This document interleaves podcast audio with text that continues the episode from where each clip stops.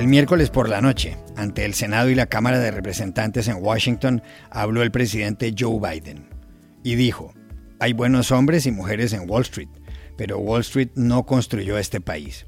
Este país lo construyó la clase media, y a la clase media la construyeron los sindicatos. Good guys and women on Wall Street, but Wall Street didn't build this country. The middle class built the country, and unions built the middle class. En su discurso, Biden subrayó que es necesario mejorar la educación y la salud, para lo cual el gobierno debe conseguir recursos millonarios. Y aquí hay algo muy de fondo que se está debatiendo en Washington. Quiere el presidente dejar atrás la idea de un gobierno pequeño, implantada por Ronald Reagan hace 40 años? Para saberlo, hablamos con el legendario periodista de The Washington Post, Dan Valls. En Ecuador, la Corte Constitucional acaba de despenalizar el aborto en todos los casos de violación. Los expertos señalan que la decisión es histórica, especialmente en un país donde el embarazo adolescente alcanza cifras muy preocupantes. Para entender la dimensión del problema, hablamos en Guayaquil con la abogada y defensora de los derechos humanos, Silvia Buendía. En Colombia, la pandemia profundizó la pobreza del año pasado. Estadísticas reveladas ayer señalan que 7.500.000 personas viven prácticamente en la miseria. La pobreza monetaria, la de quienes no pueden satisfacer sus necesidades básicas, afecta a más del 40% de la población. ¿Cómo leer estas cifras? Contactamos en Bogotá a Marcela Eslava, decana de la Facultad de Economía de la Universidad de los Andes. Hola, bienvenidos a El Washington Post. Soy Juan Carlos Iragorri, desde Madrid. Soy Dori Toribio, desde Washington, D.C. Soy Jorge Espinosa, desde Bogotá. Es viernes 30 de abril y esto es todo lo que usted debería saber hoy.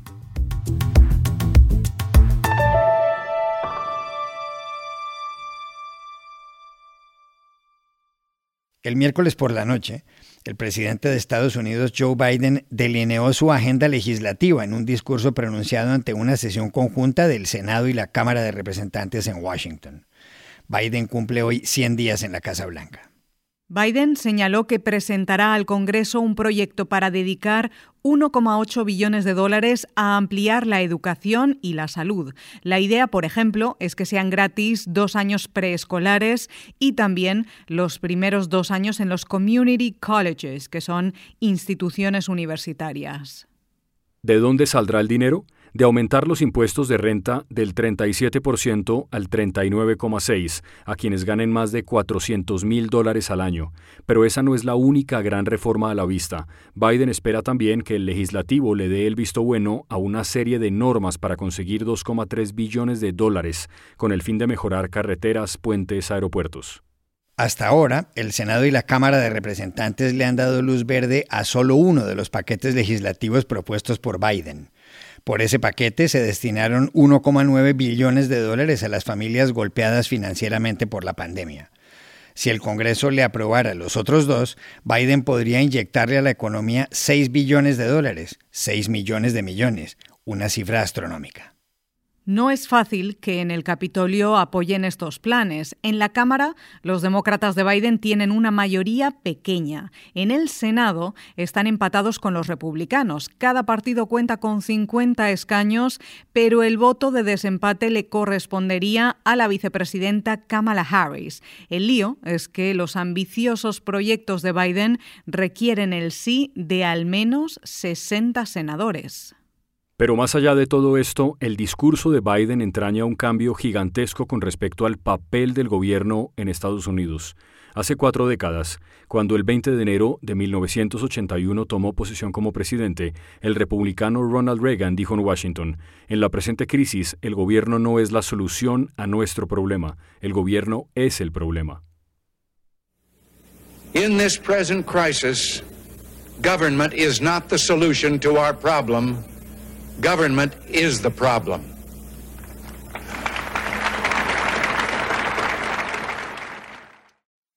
Ahora, 40 años más tarde, en el Capitolio, Biden ha dicho algo distinto. Nosotros, el pueblo, somos el gobierno. ustedes y yo, no una fuerza en una capital distante, no una fuerza poderosa que no podemos controlar. Somos nosotros. Well, it's time to remember that we, the people, are the government. You and I. Not some force in a distant capital, not some powerful force that we have no control over. It's us. Ahí hay un cambio de 180 grados. Para saberlo consultamos a Dan Balls, famoso periodista de The Washington Post, que está cubriendo política en esta ciudad desde 1976, cuando era presidente Jimmy Carter, antes incluso de la elección de Reagan. Dan Biles nos dijo que, cuando fue elegido, Ronald Reagan quería un gobierno pequeño y que Biden está tratando de reversar eso. Biden, según Dan Biles, cree que hay problemas muy serios por resolver, que el gobierno debe jugar un papel clave en ello, gastar dinero, y que él está preparado para hacerlo, y que si lo logra, se producirá un cambio profundo sobre lo que se ha visto en los últimos 40 años. Ronald Reagan ushered in the era of smaller government 40 years ago when he was elected in the year 1980. What President Biden is trying to do is reverse that and argue that there is a role for government, a very important role for government, that there are unattended problems that the nation needs to deal with, that they will cost money, and that he's prepared to do it. And if he pulls that off, it will be a dramatic reversal of what we have seen over the past 40 years.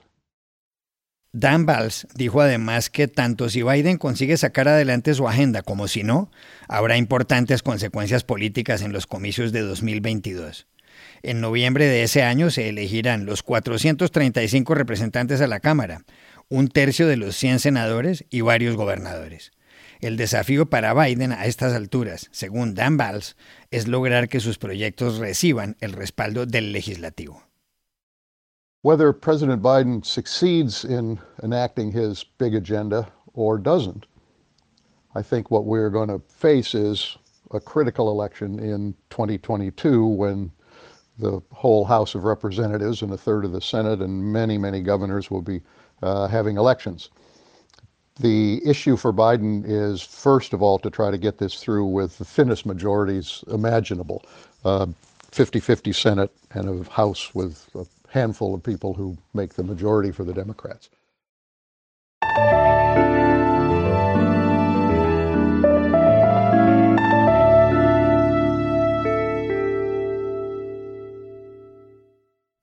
En Ecuador, la Corte Constitucional acaba de dictar una resolución que muchos califican de histórica.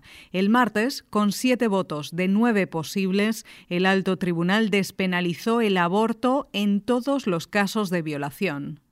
Hasta ahora, el Código Integral Penal ecuatoriano permitía la interrupción de un embarazo fruto de una violación solamente en dos casos, si la vida de la mujer corría peligro o si la mujer sufría una discapacidad mental. Lo que la Corte ha dejado sin vigencia es el inciso 2 del artículo 150 del Código, que se refería a la segunda eventualidad. En el Ecuador, la ley ha contemplado penas de entre 1 y 3 años de prisión para quien hiciese abortar a una mujer y de 6 meses a 2 años para la madre que se practicara un aborto. La decisión de la Corte incidirá mucho en el problema del embarazo adolescente en Ecuador, un país de 18 millones de habitantes. La cuestión es que de cada mil niños que nacen, 77 tienen por madre a una menor de edad. En Sudamérica, solo Venezuela se encuentra por encima en esta estadística. ¿Cuál ha sido la dimensión del embarazo adolescente en la sociedad ecuatoriana? Se lo preguntamos ayer en Guayaquil a la líder feminista y abogada defensora de los derechos humanos, Silvia Buendía. Ecuador tiene una tasa altísima de embarazo adolescente. Es el segundo país con tasa más alta de embarazo adolescente en toda la región. Pero sobre todo, y esto es lo, lo que es realmente cruento, sabemos que en Ecuador cada día siete niñas menores de 14 años dan a luz. Casi al año son 2.000 niñas menores de 14 años que han dado a luz, según el Instituto Ecuatoriano de Estadísticas y Censos. Entonces, hablamos de violaciones estatutarias. La edad de consentimiento sexual en el Ecuador son 14 años. Toda niña menor de 14 años que tuvo una relación sexual fue una relación a la que no pudo consentir. Eso define a la violación. Esas niñas, niñas de 9, 10, 11 años, niñas que incluso a veces ni siquiera habían tenido su primera menstruación, han sido embarazadas usualmente en sus propios hogares por miembros de su familia. Entonces aquí hay problema de incesto, violación, abuso, que se vuelve sistemático. Durante años estas niñas están siendo abusadas por su padre, el marido de su madre, el amigo de su hermano, su primo. En el 80% esto sucede y por eso no pueden denunciarlas. Ninguna de estas niñas hasta el día de hoy tenía la posibilidad de acceder a un aborto seguro, legal y gratuito en Ecuador, a pesar de que el embarazo en niñas menores de 16 años es cuatro veces más riesgoso que en mujeres mayores de 20. Era una cosa increíble, brutal. Por eso la dimensión de esta conquista es enorme, porque sobre todo quienes van a poder beneficiarse de esta ley son las niñas menores de 14 años, todas violadas, todas víctimas.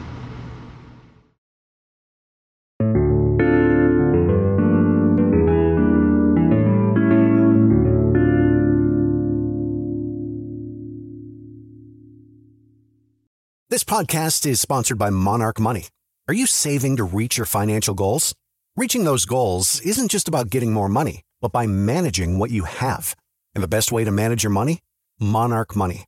Monarch Money is a new kind of finance app that's intuitive, powerful, ad-free, and takes the headaches out of budgeting. Try it free when you go to monarchmoney.com slash podcast. Monarch puts all your accounts, investments, transactions, and finances at your fingertips with a complete view of your finances, you'll gain insights on your spending and find new ways to save.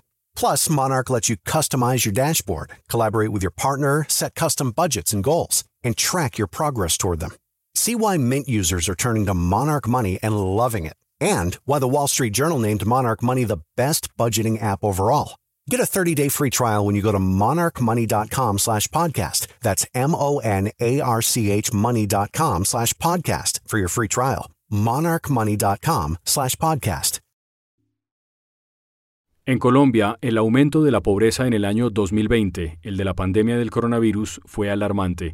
Las cifras las hizo públicas ayer aquí en Bogotá el Departamento Administrativo Nacional de Estadística, el DANE.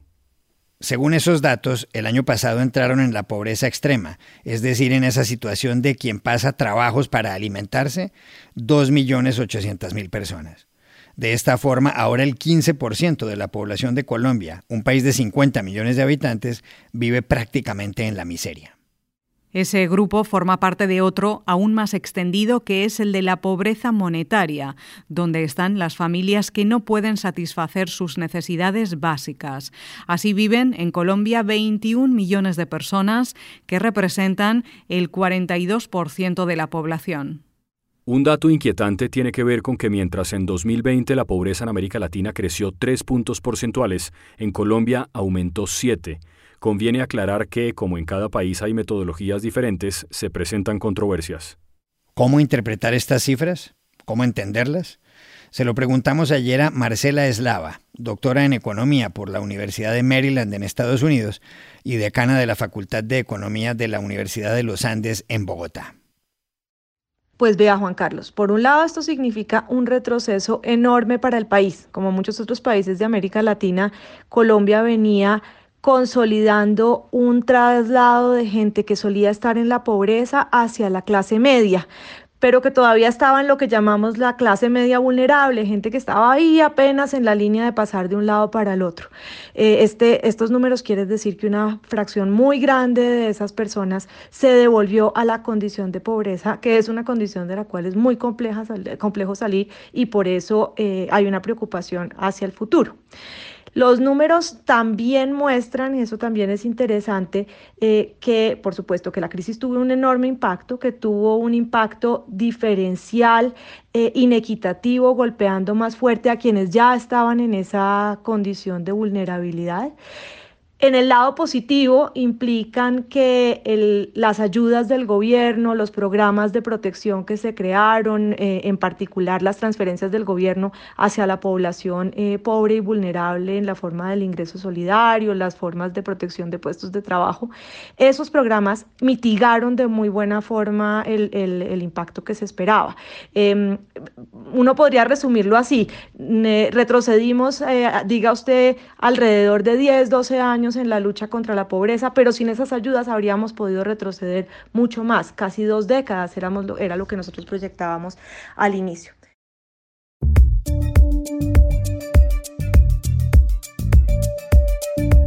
Y estas son otras cosas que usted también debería saber hoy. Brasil ha superado los 400.000 muertos por coronavirus. Es el segundo país del mundo detrás de Estados Unidos, que suma más de 575.000. En las últimas 24 horas reportó 3.001 muertes, menos que las 4.000 registradas a principios de abril. La cifra se ha conocido después de que el Congreso abriera una investigación sobre el manejo de la pandemia por parte del gobierno del presidente Jair Bolsonaro. Según el Instituto Fiocruz, la tasa de ocupación de las unidades de cuidados intensivos se mantiene en el 90% o más en un tercio de los estados. Esta noche en Liverpool, la ciudad de los Beatles, se llevará a cabo la primera fiesta autorizada en el Reino Unido en un nightclub o discoteca. Organizada por Circus en una de las bodegas del muelle Bramley Moor, 6.000 personas podrán bailar con la música de los DJs Fatboy Slim y Jada G, entre otros, sin mascarilla ni distanciamiento social. Eso sí, deben hacerse 24 horas antes una prueba de coronavirus. Es un proyecto piloto, dijo Claire McColgan, la directora de cultura de la ciudad. A ver cómo resulta. Y aquí termina el episodio de hoy de El Washington Post, El Guapo. En la producción estuvo John F. Burnett. Por favor, cuídense mucho. Y pueden suscribirse a nuestro podcast en nuestro sitio web, elwashingtonpost.com, seguirnos en nuestra cuenta de Twitter, arroba el post, y también nos encontrarán en Facebook buscando el Post Podcast. Chao, hasta la próxima.